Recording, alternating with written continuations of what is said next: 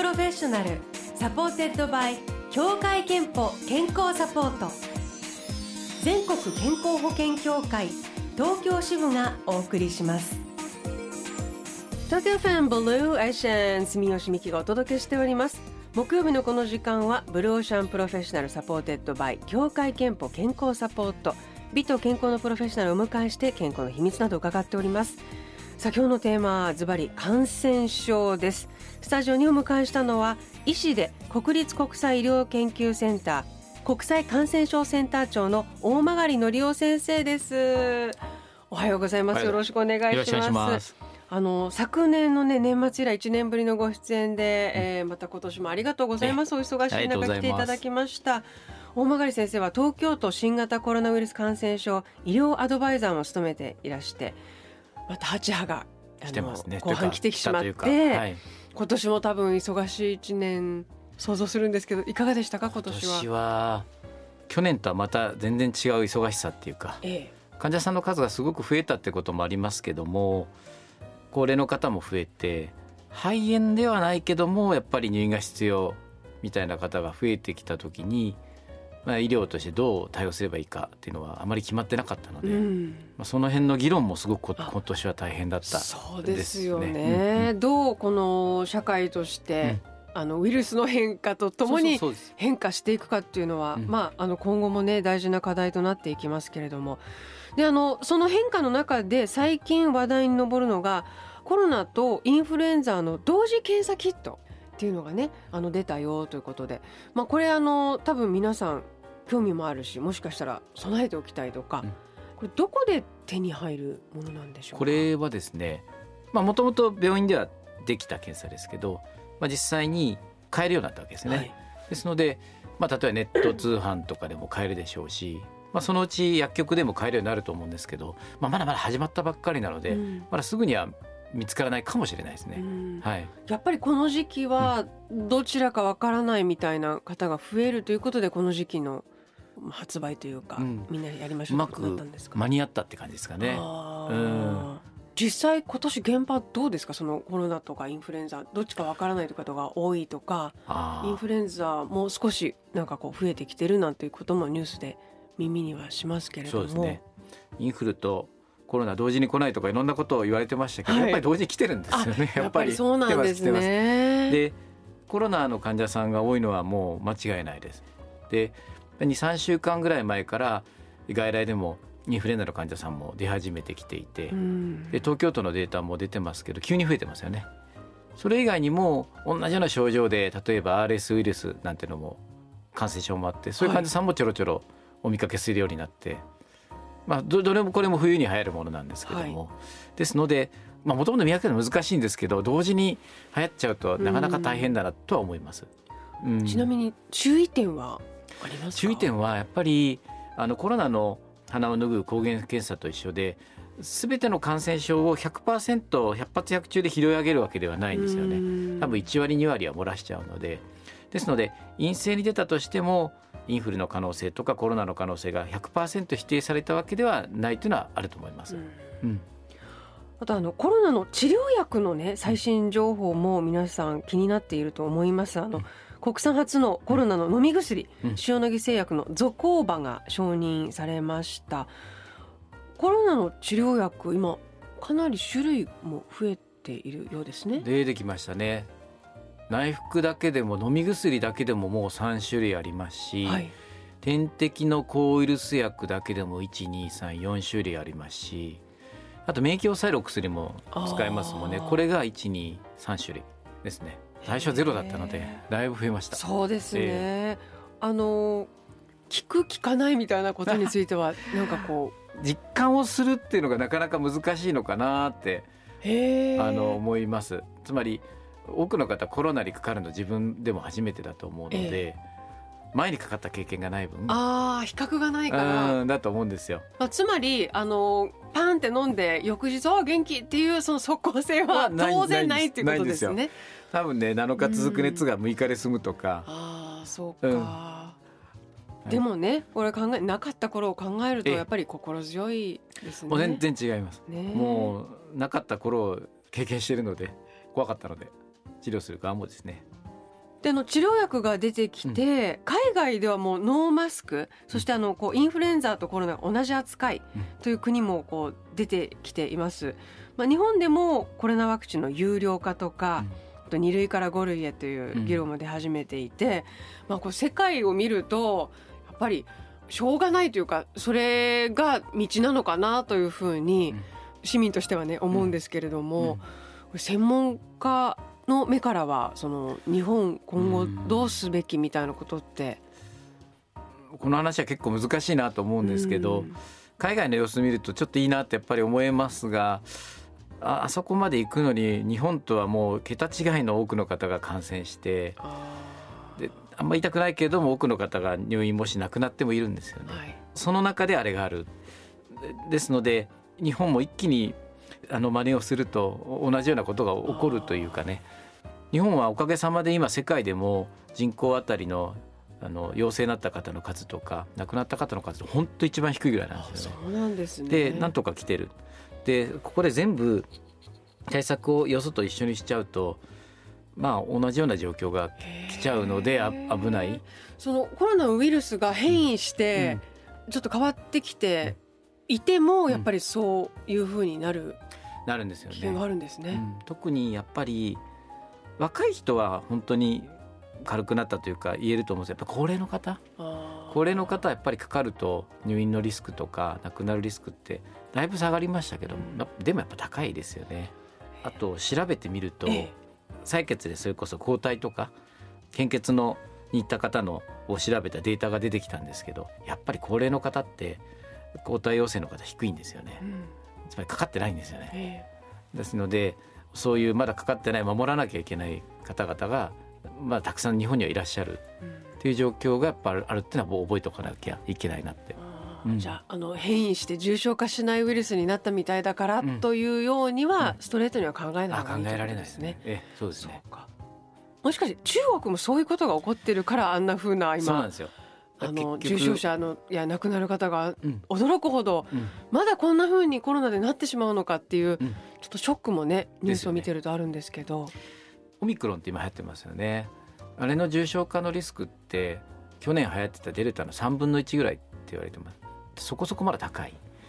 でワクチンはあんまり効果が良くないんじゃないか。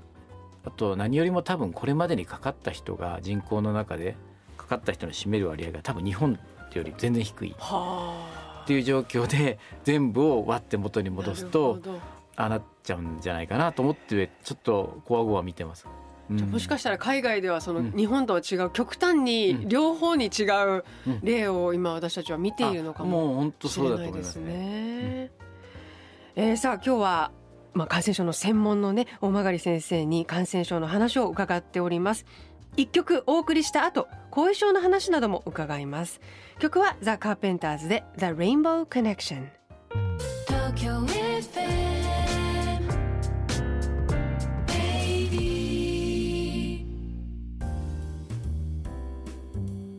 Blue Ocean Professional supported by 協会けんぽ健康サポート。今日は医師で国立国際医療研究センター国際感染症センター長の大曲貴夫先生にお話を伺っております。今日テーマ感染症であの前半もコロナのね今の状況の話を伺いました。であの1年前ご出演になった時におっしゃっていたことがあのコロナの後遺症について懸念しているという話だったんですね。うんその後この1年でこう後遺症についてこう分かってきたこととか新しいその発見というか。一つは出る症状自体はやっぱりまあ同じなんです。だるさが取れないとか咳が続くとか頭がぼんやりするとかっていうのはあります。で個人的期待したのはもうオミクロンに流行株が変わりましたしワクチンの接種率もすごく上がったのでまあ、結果的に後遺症の方が少なくなればいいなとは思ってはいたんですね。うんうん、でも逆で、え？ー、実際にはオミクロンになってもやはりあの症状が長く続く方はかなりたくさん出てらっしゃってむしろ問題としては大きくなってる。あそうなんですか。というのが一つあると思います。まあ、あとはそうですねコロナにかかった後のそのそのな健康の問題っていうんですかね、はい、まあ、広い意味では後遺症なんでしょうけどが少しいろいろと分かってきてその咳が続くとかだるいとかってだけではなくて、まあ、他の病気になったり、あのもともとコロナになると血が固まりやすくなって、はい、あの脳梗塞になったりとか心筋梗塞になったりっていうのはもともと話はあったんです、ね、若い人でもなるとか。でやっぱりその問題がオミクロンの流行して今になってもやっぱりしっかりあってだからコロナにかかった後に心筋梗塞の心臓の病気のリスクが上がるとかね。そういうのがはっきり分かってきたんですよね。やっその辺があのやっぱり新しく分かってきたところでやっぱ怖いなと思って見てます。はい、あの後遺症に関しては十分にそのケアというか、うん、医療の現場で受け止めてあげられるようにはなっているんでしょうか？うん、あのですね、うんとまだ十分じゃないなと思います。あの、うん、とてもとてもまだできてないなっていう反省があります。まずはうまく診断がつけにくいなっていうのもありますし、はい、そもそも何が原因でなっているのかっていうのはまだはっきり分かってないんですよね。うん、ですので治療薬もはっきり分からないし、はい、まだドクターも慣れてない。こうしたら大体こうやって良くなっていくんじゃないかっていう実感がなかなか持ててないのでやっぱり受け止めきれてないんですよね。うん、じゃあそれはまだまだもうあの2023年も引き続きその後遺症とどう向き合うかとか、うん、あのどう軽くしていくかっていうのは課題として残るわけですね。しっかりあります。えー、さあブローシャンではリスナーの皆さんにこんなアンケートを行いました。新型コロナウイルスに対する意識はこの1年で変わりましたか？えこれイエスが53%ノーが47%、まあ、ほぼ半々の結果なんですが。ではイエスと答えた方にはどう変わったか伺っているので少しご紹介いたしましょ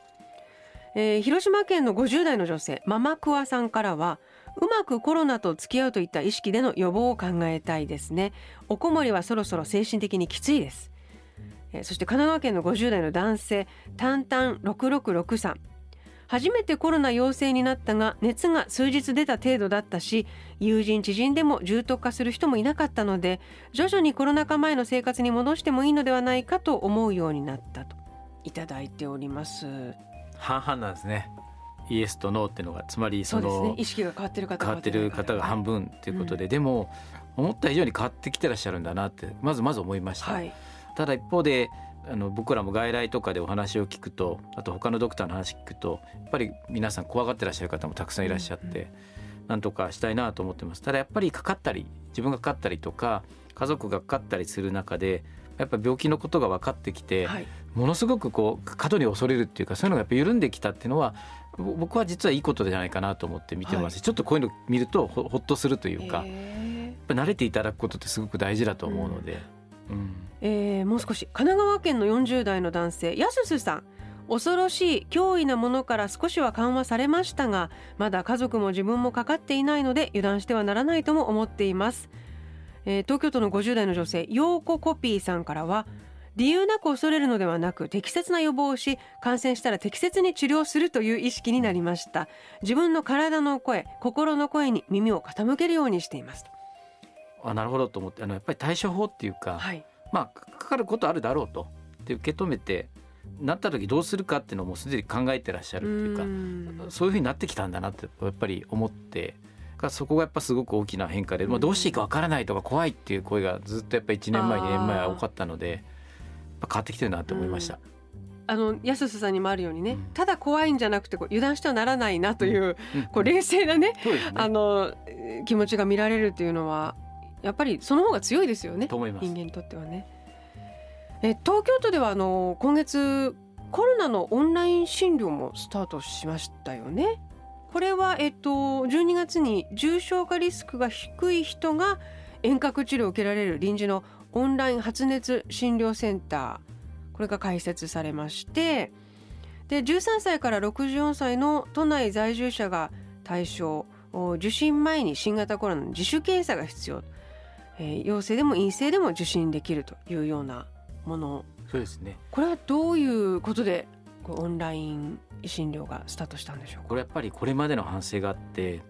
これまで流行の波が来た時に皆さんまあ見てほしくても検査をしてほしくてもなかなか電話がつながらないとかですね、はい、そもそもどこで見てもらえばいいかわからないとかってことがあってそれがまあ多くの方のやっぱり不安になった原因だと思いますし、え実際そのせいで医療になかなかたどり着けないって方がいらしたと思うんですよね。でそのままでやっぱりいけないし、うん、一方であの医療機関の側も患者さん来てくださるとしても受け止めきれないと結局迷惑かけちゃう。待たせちゃったりとか悪くなっちゃったりとかということで何かできることはないかなということで、まあ、みんなで相談する中で出てきたのが、まあ、このオンラインの診療なんですね。やっぱり検査が家でできるようになったのがすごく大きくて、はい、でそれで陽性になった。あるいは陰性でもいいんです。でその上でオンラインだったらあの直接会わずにあるいは病院に行かずに診療してもらえるので、まあ、お互いなんていうのか楽って言い方よくないかもしれないけど負担が軽い。いやそうですよ。ね、だってやっぱり体調が悪い時にまずもう家を出ること自体が本当にあのもっと悪化しちゃうんじゃないかという不安もありますし、はい。うん、あのとにかくまずは誰かと話したいっていう絶対そうですよね、ね、あの気持ちがあるので、うん、あのオンラインじゃなくてこう電話でね誰かがあの聞いてくれるだけでもほっとするものなので、うん、これ専門家の、まあ、医師の方医師の方がちゃんと控えてます。ね、だからお話ができるというのはすごい心強いだろうなと思いまして。で一方で、あのコロナによる受診控え、あと検診控えも未だ続いている。やはりそのまだかかってらっしゃらない方とかやっぱ怖いって感じてらっしゃる方は病院が怖いって感じてらっしゃる方たくさんいらっしゃるですよねそれ間違いないと思います。まあ、その分病院に行かないとか、まあ、ちょっと健康診断も今じゃなくていいよって言ってるうちにもう1年経っちゃったとかですね。あのでもやっぱりコロナかかんなくてももともとの病気が発見が遅れたりとかですね。っていうのはやっぱよくないので、まあ、病院も対策だいぶ慣れてきてますのでそこはもう安心して来ていただければと僕は思います。はい。えー、ではあのー、最後に今年も大曲先生、ご自身の健康の秘密まるまるです。いかがでしょうか？僕はもう常に変わらずなんですが、まあ、とにかくまずよく寝るっていうことで寝る時間をまずは一日で確保してその上でよく食べて、まあ、ちゃんと運動するというの実は去年も申し上げた気がしますがやっぱり今年一年それやりましたけどやっぱりそれ大事で。のでおすすめをしたいと思います。はい、健康の秘密はよく寝ること、はい、えよく食べること、はい、よく運動すること、はい、いただきました。えー、今回先ほどメッセージをご紹介したやすすさんに3000分のクオカードをお送りします。あなたの健康の秘訣もぜひブローシャンホームページメッセージフォームからお送りください。今日は国立国際医療研究センター国際感染症センター長の大曲則夫先生に伺いました、えー、本当にお忙しい中ありがとうございました。ありがとうございます。先生もどうぞお体を大切に良いお年をお迎えください、はい、ありがとうございました